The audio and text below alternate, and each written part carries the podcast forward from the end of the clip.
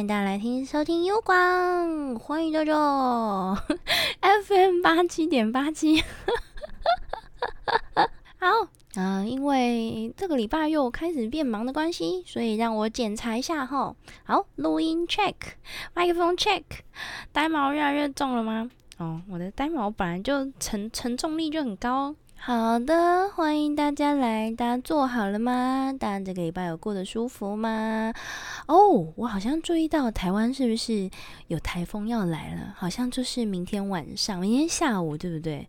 台风要来了，大家要注意安全哦，外出注意安全，回家路上就是只要在外面走走动都要注意安安全，在家里面也要注意安全，尤其是窗户啊，然后一些晾在阳台的衣物啊，或者是杂物什么之类的，都要赶。紧收进家里面，然后窗户也要闭好啊，要关好来，水水跟食物都备好，以防万一。希望大家这个这个秋天的台风，秋天来的台风，好像听说听听老人家说，秋天的台风雨量都会比较大，是不是？不太确定。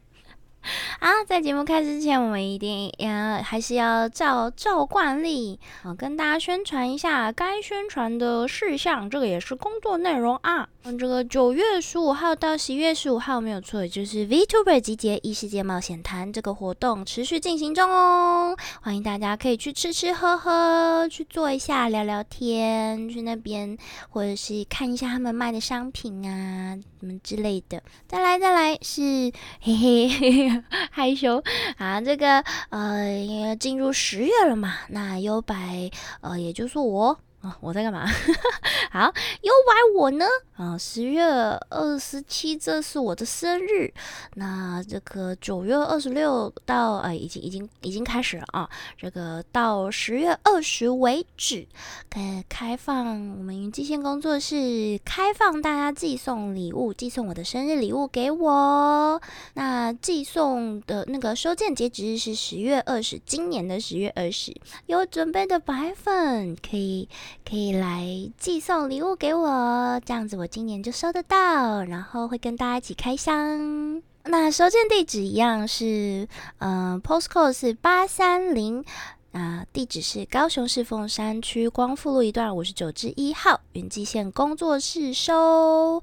那一样就是要请大家多注意这个寄送内容的注意事项，呃，有。有效期限的，比如说食品啊，或者是一些自制的食品类，就比较就就会会被过滤掉哦。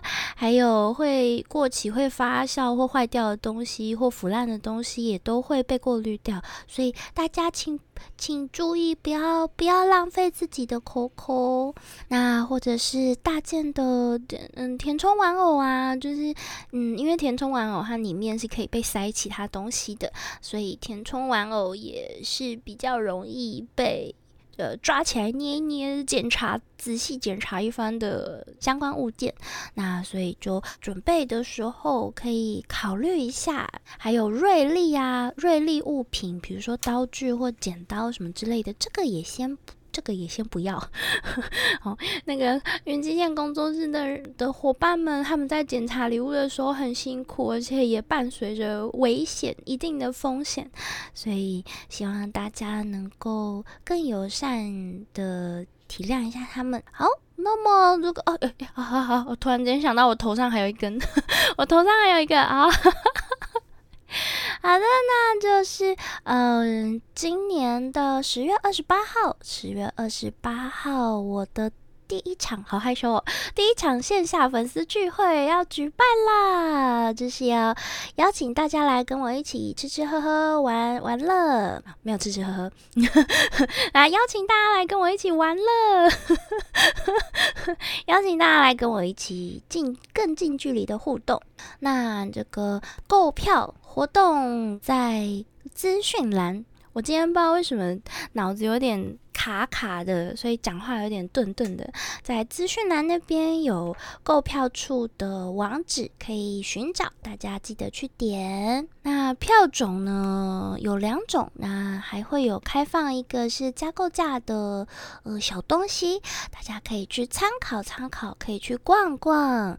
那就期待十月二十八号跟大家见面喽。哦，购票是购票。购票因因为要确认大家呃参与的事项，所以呃购票是会提早嗯购票不是不是到十月二十七或二十八哦，大家要注意购票就是截止日，所以嗯还在考虑的白粉们要记得要注意购票截止日，错过了就很可惜喽。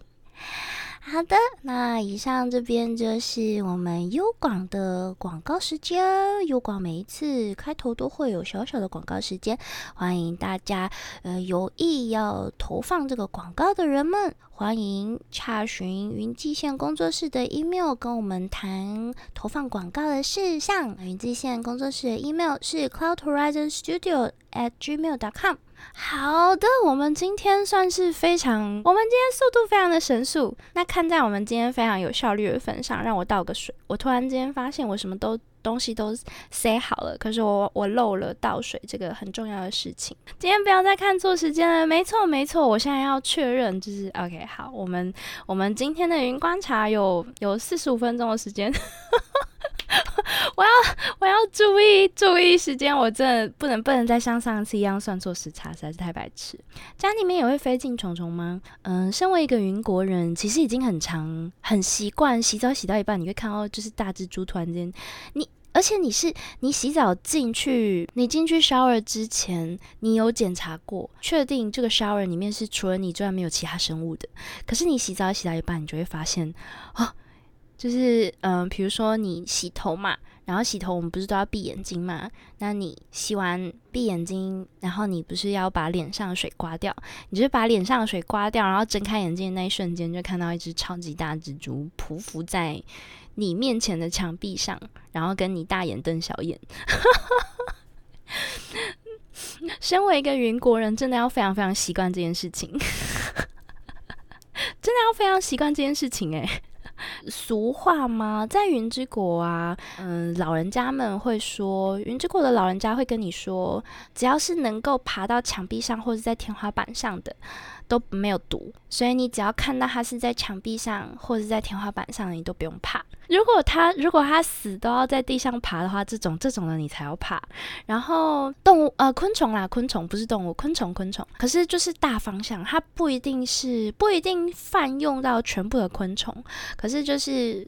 比如说蜘蛛就还蛮好辨认的，还有一点是，嗯，云之国有一种蜘蛛叫做猎人蜘蛛，它很大只，就是它的尺寸，它脚张开之后，它的尺寸是差不多跟你的脸一样大的。这种蜘蛛啊，它很喜欢卫生纸。那为什么喜欢卫生纸呢？其实蜘蛛都很喜欢卫生纸，因为卫生纸很舒服，尤其是你用来擦屁屁的卫生纸，非常非常的舒服。他们很喜欢用他们的肚肚去摩摩擦那个卫生纸，很很舒服啊。我我自己都觉得卫生纸蛮舒服的，对，所以他们很喜欢窝在人类的厕所或浴室，因为那边有舒服的卫生纸，是他们梦寐以求的。人类的卫生纸对他们来说，就是像席梦思。名床一样的那么舒适。Huntsman spider 应该说大部分的蜘蛛，它们有一个特性，就是它们有地域性。所以有有有一个好事情，就是如果你在你的浴室里面发现 Huntsman spider，发现一只，代表你的浴室是它的领地。就是如果如果你看到的是 Huntsman spider 的话，那至少其他毒蜘蛛或者是一些小昆虫会被它赶走。这是这哎，这个 thing，哎，这个 thing，就代表他是你浴室的老大。你只要跟你只要跟他和平共处，你的浴室就不会有其他莫名其妙的东西混进来。他会帮你关门，所以对你只要面对他就好了。你只需要面对他就好，你不需要面对其他东西，你不需要面对蟑螂啊，还是什么之类，不需要，不需要。对啊，就可以把，因为他好奇啊，他想说怎么怎么会有这么大动静？他你在干嘛？他就好奇过来检查，还过来检查你，所以这时候你可能就是用吹的把他赶走就好了，他就不会来烦你，他就会躲到就是可能柜子后面什么之类的。好啦，这个蜘蛛的话题我们等下再讲，我们赶快回到我们超级想要讲的小画家。大家有玩过小画家吗？突然间，突然间发现小画家是 Windows 内建的，就是你装好 Windows 之后，它一定会有的一个。城市吗？它到底该说城市还是 App？可是可是 App 就基本上就是城市。喂，我我玩小画家是我小时候，可是它也不是它最早的版本。所以小画家小画家一开始我只小时候只记得它储存的那个档案格式很奇怪，好像也不是 JPG 还什么的。大家如果有在，比如说有在存迷音档啊，或者是有在拍手机拍照来传输资料。应该就知道档案图片档案格式有分 JPG、JPG 或是 JPEG，我都会讲成 JPG，也不知道为什么。小画家以前的格式很奇怪，它是什么什么 P BMP 哦，还是就是类似一些很你叫不出名字的档案格式，然后那个档案格式其他地方不能用啊。哦，这边还看到哦，它以前甚至还有一个档案格式存档的档案格式叫 MSP。Why is MSP? I never heard of it. 我这辈子我只知道，天哪，这是时代的眼泪吗？这是另外一种形式的时代眼泪吗？我只知道 JPG 跟 JPEG，哎，据据传，哎，没有据传啦，就是根据小画家一历史严格的记录，小画家的第一个版本，它只支援 MSP 和 BMP 档案格式，呃，而且 MSP 这个档案格式，它现在已经不被现代就是最新版本的小画家支援，就是小画家已经放弃支援他们了。这个连我都不知道是什么什么什么档案格式，我的天哪！而且以前的小画家版本好像还有什么，你还可以存成什么 PCX，还有 REL 档案，这些完全都没有听过哎。这种档案可以被 Photoshop 打开吗？我甚至都有，天啊！我我我这个，我觉得我我现在我觉得我现在觉得自己好怂哦，就是不知道这些东西。MSG，我相信应该是不会有这个档案格式。MSG 这个档案格式解压缩之后有点好吃。好，那为什么我们会说历经三十八年小画家的新功能图层呢？就是小画家他们在最早最早到现在已经。反正就是三十八年前，小画家第一次问世嘛。那那个时候，那个时候其实也没有什么其他很 fancy 的画绘画软体，所以那个时候小画家出来的时候，大家就哦，好棒，好棒哦。可是因为他也没有没有像我们现在，你还有什么特殊的笔刷啊，还是什么的。我甚至我小时候玩的那个版本，它还它只有什么喷枪，好像好像就喷枪诶，然后就画起来就萌萌诶，就那个图我画出来，我玩出来的，小时候就。就爱玩嘛，贪玩就是乱玩，轰轰塞我轰爸的那个电脑，所以我画出来的图都脏脏的，就是它的，就它颜色的，而且它并没有混色功能，它并没有混色的运算，就是比如说你红色，你先喷了一层红色，你再喷黄色，那它就只会有黄色在上面，再加上小画家。它没有图层功能，它并没有图层这个概念。小画家这个软体，它是没有图层概念的。所以在这一次更新版本以前，你如果要用小画家画图，你是没有图层概念，然后你每一张图都是没有透明这种东西，它的背景就是白色。它它就是一张很简单的图画纸。你如果要画背景，然后前面要再叠一个人，那你就必须要按照从底到前的顺序去画图。假设你今天想要画蒙娜丽莎好了，那么你必须要先画背后的天空，然后画后面的河，然后接着是树，然后接着是可能蒙娜丽莎的头发。那他有头发吗？有，然后可能再还是他的脸，然后再一层层的往上叠，往上叠，叠到最前面。从小玩小画家的使用者们第一次接触到有图层的软体的时候，真的是非常的文化冲击。就是什么可以挪动他们？什么？这是什么伟大的存在？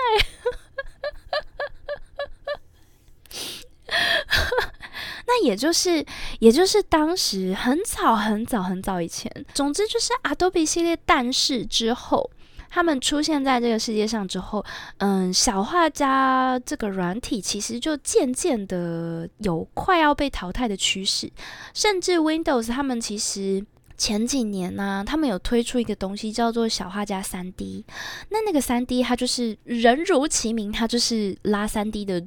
图片在用的，所以前几年当 Windows 在推出小画家三 D 这个软体的时候，他们其实当时就认真的考虑过要不要把小画家呃丢到坟墓里面，就是只真的让小画家毕业。我们今天还能够看到小画家，真的是奇迹耶！他们没有放弃小画家，他们最后还是因为小画家三 D 这个软体跟小画家比起来，小画家三 D 这个软体它是可以二 D 三 D 互转。当时 Windows 他们的人他们就觉得，哎，那小画家其实。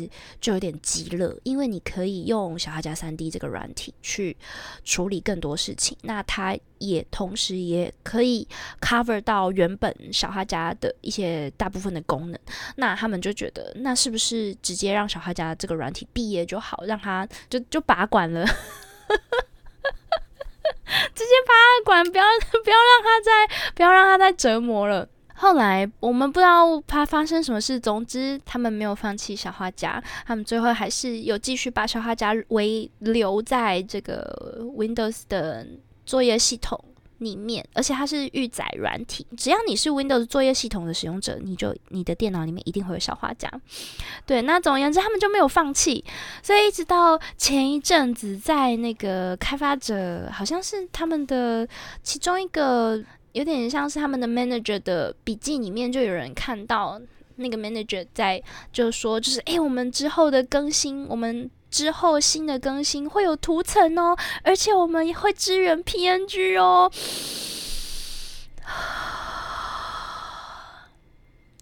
三十八年，dude，经过三十八年的公测，终于。在最后一次的更新，我们终于等到了小画家的图层，还有支援 PNG 存档格式，而且是免费的。没错，历经三十八年的公测，有点感动诶，说实话，我觉得就是。虽然已经好久好久没有在用小画家了，可是毕竟它是一个我们小时候都接触过的东西，呃，大部分大部分的我们小时候都接触过的东西，有种对对对，有种情怀，然后蓦然回首，你你。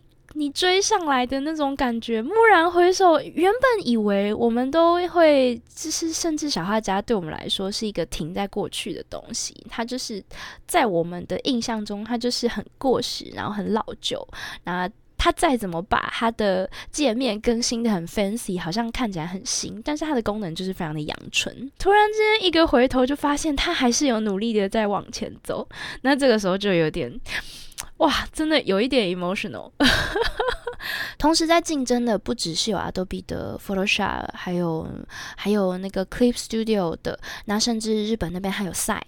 那嗯，甚至应该说，在疫情的推波助澜之下呢，很多网络上共同协作的一些绘绘图软体，一些呃白板白板软体。对，有一些白板软体，其实，在前两年的，就是各种事件推波助澜之下，都有兴盛起来的趋势。在这样子的时空背景之下，小画家还没有放弃，还没有停止他们的脚步。我真的觉得，哦，有种感动的感觉。说不定，哎，既然他现在有图层了。那降低这么多风险，是不是我们该来温习一下小画家？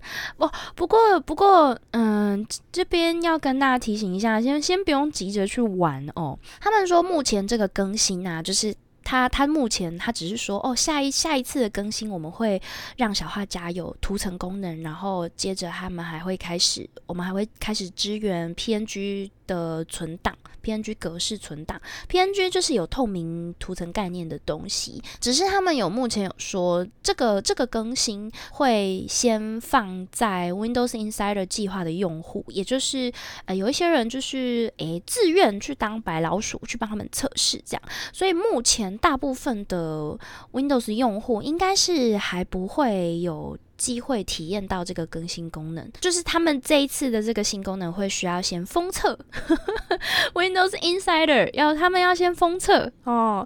那等到封测都没有问题之后，才会开放给我们大家所有的用用户。那么这个封测会多久呢？我们不知道。目前保守估计的话，应该是可能再等个一两年，应该也不为过啦。我觉得以小画家的以小画家他们的那个 够那个。往前走的速度来说，我觉得再等个两年都不为过。有生之年能够等到吗？应该还是可以的。嗯，大家等了三十八年才等到的这个新功能，但是严格来说，前前后后加起来的话，我觉得差不多可能要等到四十年。就是 好好险，这个四十年不是再等四十年，而是我们只是只要再等两年，应该就都拿得到这个功能了。到时候拿到功功能的话，我们在一起玩吧。我觉得这很有。趣，请问是库拉皮卡先下船，还是小画家先会有图层？哇，这个还真的很难说诶，因为你们知道，呃，傅杰老师他好像重新动笔了，所以 不好说，不好说，到底是谁先？是库拉皮卡先下船，还是 图层功能先出来？对他重新动工了，所以小画家更新跟傅健老师，嗯，更新，这这是。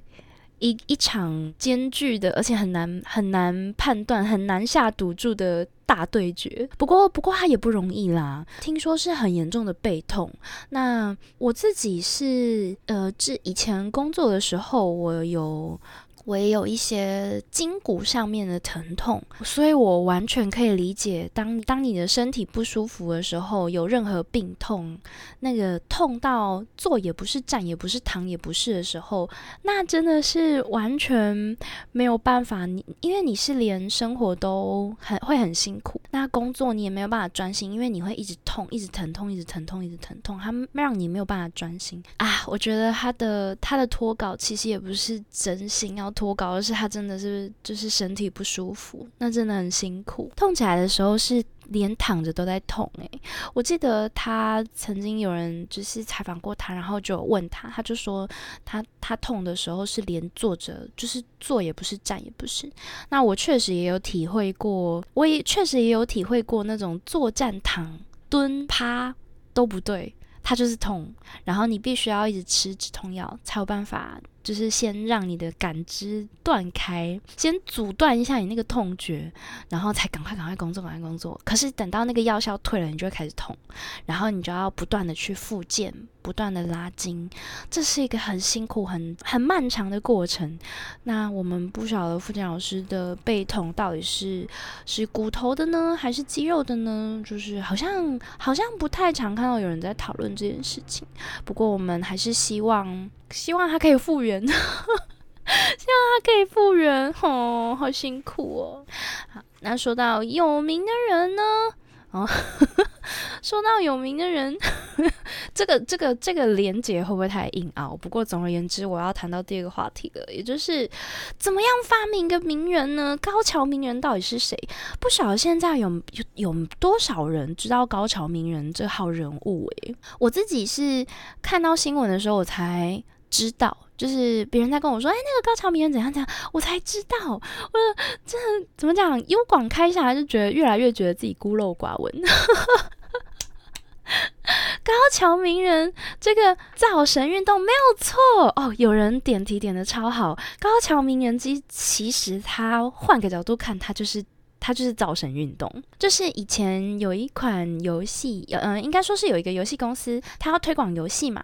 可是那个时候没有 VTuber，那时候也没有游戏实况主，那个时候就是一个网络也不太发达，甚至那时候有网络吗？我不知道。可是那个时候就是并没有这么多。多媒体的资源去帮游戏公司推广游戏，那这个游戏公司的行销部门他们就伤脑筋啊，哼，我们要推广我们的游戏，到底要怎么办呢？或许我们可以请个有名的人来帮我们玩游戏，玩游戏给大家看，这样子用那个有名的人的名气啊。可是他们可是资源又不够，我们的口口又不够，怎么办呢？啊，我们没有钱请 UMAZINE 来帮我们玩游戏，那我们就自己制。造一个 UMAZINE 吧，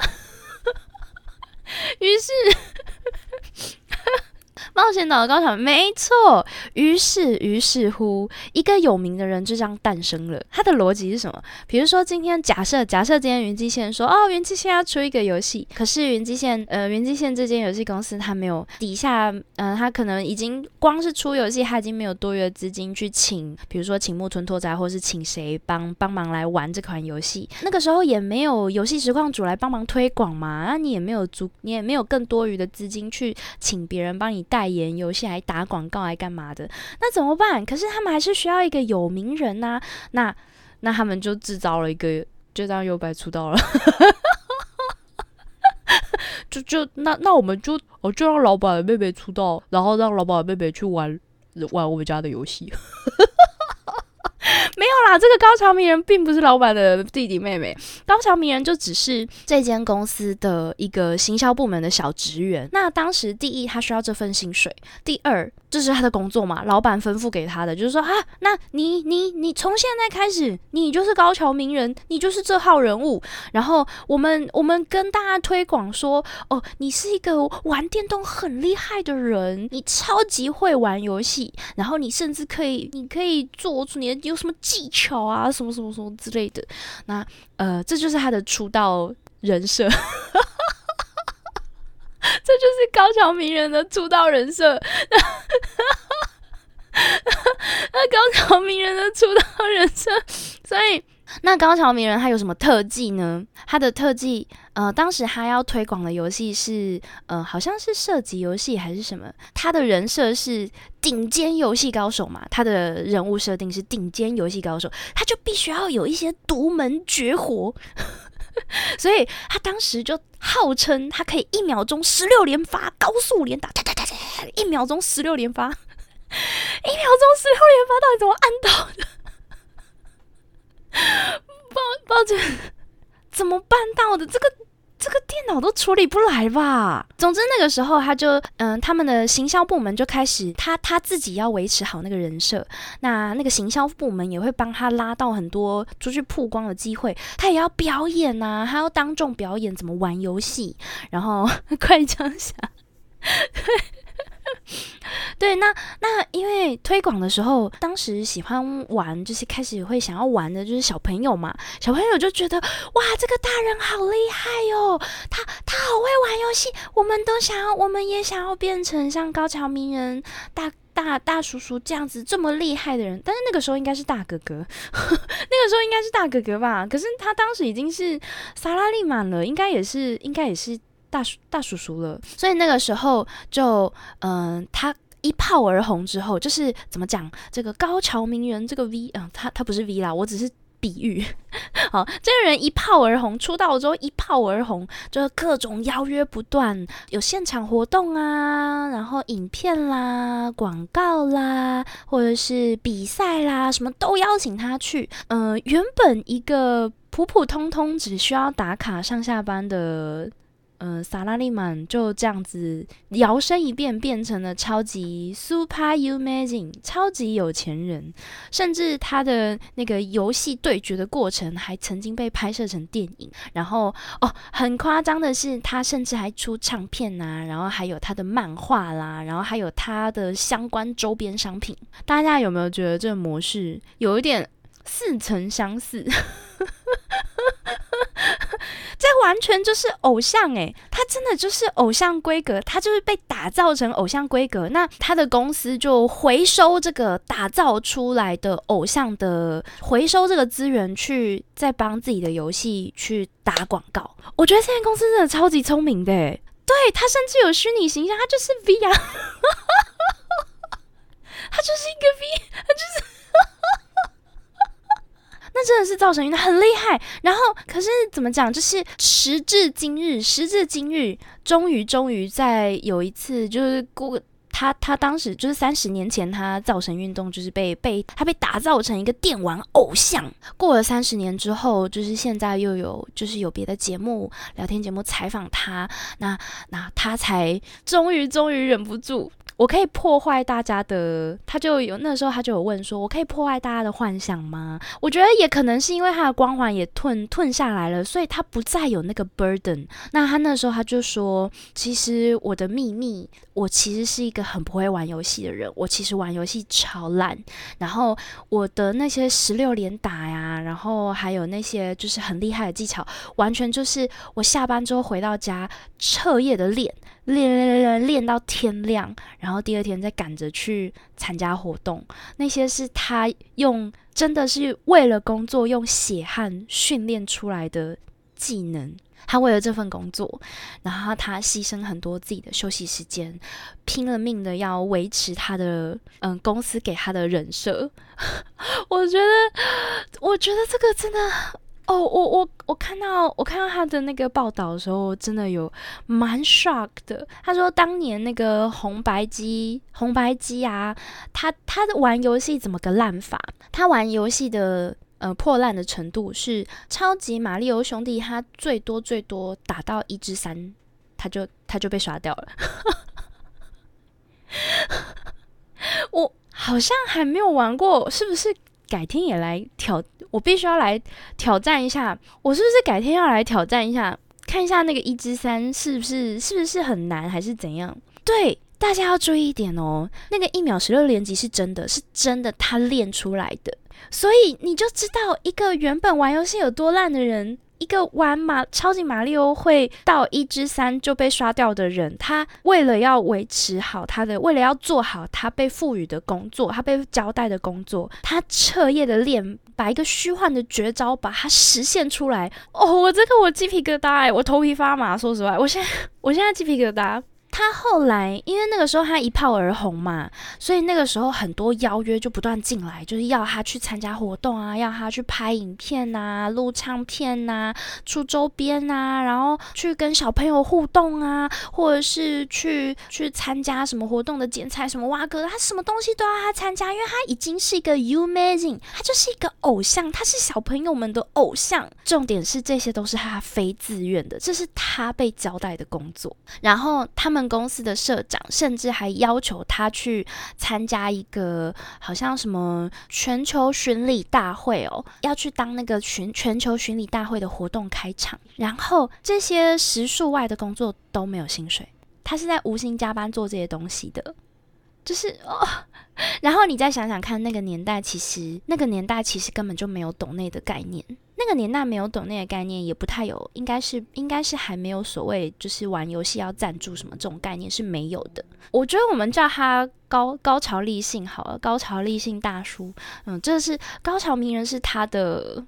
他的艺名就是他被赋予的艺名。那这个高潮先生呢？他当初当时凭着一个念头，就是不能让小学生们失望，绝对绝对不能让小学生们失望的这个压力，他逼迫自己。然后，其实我觉得他脑子真的很好。他身为一个行销部门的员工，他他并不是游戏开发部门，他是游戏行销部门，所以他会的东西是什么？他知道要怎么做行销，他有行销的头脑，所以他很聪明。他知道自己不可能玩到后面，他知道自己游戏不好。他就要想办法集中自己的优点，想或者是制造自己的优点，在这个有限的时间内制造自己的优势，然后不可以不可以露出破绽，因为他不能让小学生们失望。嗯，这个全国巡礼大会要求他去当活动开场嘛，OK，他就想出一个方法，那我就拼命练习游戏开头前两分钟，然后我就让让这个前两分钟的，就是游戏开头前两分钟这这段表演变成这个活动开场的高潮，玩完之后我就可以下场。我就赶快就交给主持人。他其实很聪明，他其实很聪明，所以他他就是花很多很多的时间在练习这两分钟。他就是一直打磨，一直打磨，一直练那两分钟。因为他只要撑过那两分钟，他只要那两分钟是无比绝伦的完美，那么他就可以继续维持在这个神一样的形象上。那这个他那个全国巡礼的那个比赛呢？这个巡礼大会，他刚刚刚好这个赛事的进行方式就是比这个游戏前两分钟的那个实现分数高低，所以刚好就这么刚好，他他确实也只要示范那个长度的两分钟而已，所以他就一直练，一直练，一直磨磨磨磨磨磨。我觉得这有点像霹雳一闪呢，突然间宅起来。哦，这个话题本来就窄窄的，他其实真的有点像霹雳闪，他就是拼命练，因为他知道其他的他不一定在行。可是这样子，这样子的高密度的特训，然后还有还有一直在牺牲自己休息时间的做法嘛，其实代价就是他的健康。他当时甚至还是在游戏发售前就开始练习，因为因为他是虽然是行销部门，可是他就是他就是游戏业的嘛，就是可以他可以开始早一点开始练你想想看，他说他曾经他有举例过，他是整整三个月的时间加上。集中在游戏前两分钟的特训，他花了三个月的时间，然后每天都在玩那款游戏的前面两分钟，这真的是十年磨一剑的。诶，我们现在的生活模式要要我们三个月都在为做同样一件事情，然后是这么高密度的，我觉得很困难呢。很惊人呢。总而言之，这个人就是真的，他真的是努力型的英雄。我觉得他真的是努力型的英雄。即便他有，他一直有一个 burden，他觉得巴雷达拉小朋友们会，嗯，会失望。戳穿了的话，小朋友们会失望。可是他为什么时至今日才才有那个？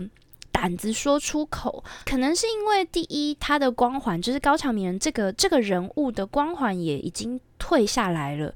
那第二。当年崇这么崇拜他的小朋友们，其实都已经长大了，都已经是成年人了，他才比较没有那个牵挂，然后没有那个负担。虽然他自己认为说出来会破坏幻想，就是破坏那个神话，但是我觉得那反而，你换一个角度想，那其实不是破坏耶，因为你你会知道这背后需要多少多少的努力。还有失败，再加上他并不是一个，他不是自愿，他是非自愿的。对我会，我反而觉得他更神了，我反而觉得他更厉害耶，就是很佩服他。尤其是那些东西是牺牲他的休息时间去做的，在无心的状况之下，哦，好辛苦哦。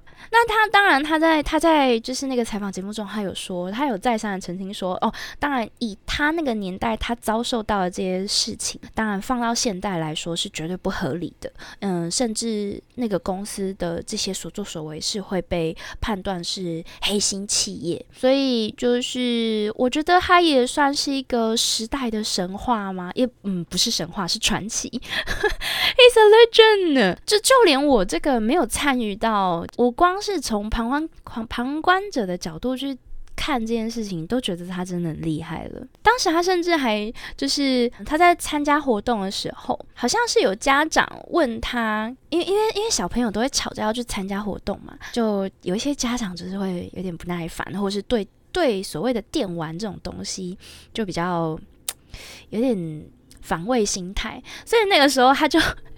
下意识不小心脱口而出说：“啊，游戏一天只能玩一个小时哦。” 这句话。这句话是名言呢。游戏一天只能玩一个小时，其实我小时候有听过，我不知道它居然是名言，它居然是一句名句。我以为它只是一个可能可能是大家公认的一个默契嘛，一个长辈的默契。我没有想到它居然是一句成句，然后。这就是高桥名人讲的，游戏一天只能玩一个小时，game 啊，一日一日一集几干。他当时对小朋友这样讲，然后结果没有想到，原本他讲完之后觉得啊死了死定了，就是我回去要被公司处理了。没想到家长们的回馈很开心，因为这其实平衡了家长跟电玩之间那种有点剑拔弩张的气氛跟那个心态的平衡上面，他其实有成功的去缓和家长面对。小朋友爱玩电玩这件事情的紧张，所以当时家长们对电玩的这个负面形象，也因为高桥名人这句名言红起来之后，家长们开始反而觉得，哎，这个这个是可以接受的。那家长们也都学起来，然后就跟小朋友，你看高桥都说，高桥名人都说游戏一天只能玩一个小时，那小朋友们也会去效仿，说 OK 好，那呃连高桥名人都说一天只能玩一个小时，那我们就就是就就跟爸爸妈妈。就是就达成这个协议这样子。所以也因为这样子，他的人气不只是在小朋友之间，就是大人也会对他有多多少少有推崇。哦，我觉得很心酸呢，因为他当时他在节目上，在节目上有说 “You make us stay this guy”，就是破坏梦想是可以的吗？啊，好像就是好像是以前他有一个那个叫什么戳西瓜的那个那个影片哦。说西瓜那个是假的，他说那个是那个是在西瓜底部注入压缩空气才会让那个西瓜爆掉，因为他很有名的那个绝技就是一秒钟十六连打嘛。以前就有一个他很有名的影片，就是他他对着那个西瓜连打，然后那个西瓜就爆掉了。他他说没有没有，那个西瓜是假的，那个西瓜是假的。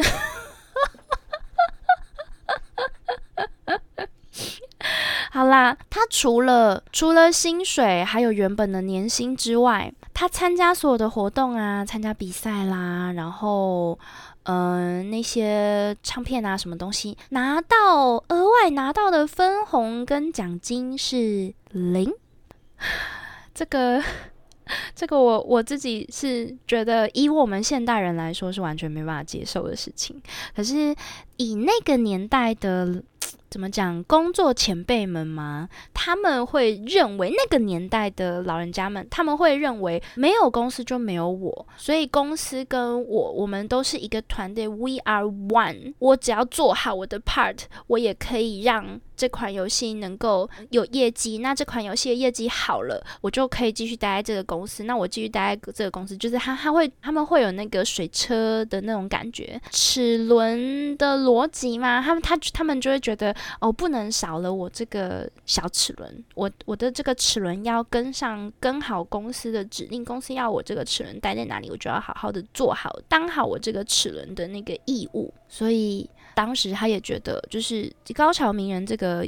U m a g i n 能够被造神起来，也不是只有他自己一个人的功劳，是全公司的功劳，是整间公司一起支撑这个角色红起来，然后才能够成功的把这个神给造出来，其他的业务也才能够蒸蒸日上。他当时的思考逻辑是这样，可是也因为这样子，我觉得其实这样子有一点，以以我们现代人回头看，会觉得他这样是在委屈自己，会。有太多太多的自我牺牲，所以他后来压力大到就是好像还生病，然后全身剧烈的疼痛，痛到生活都快要没有办法自理了。那就是那个时候才惊觉这样是不行的。高桥名人后面，嗯，为什么会有说什么高桥名人被逮捕了？然后高桥名人，嗯嗯，就是他其实是黑道还是什么之类的这种谣言，大家可以去。搜寻看看高桥名人的故事，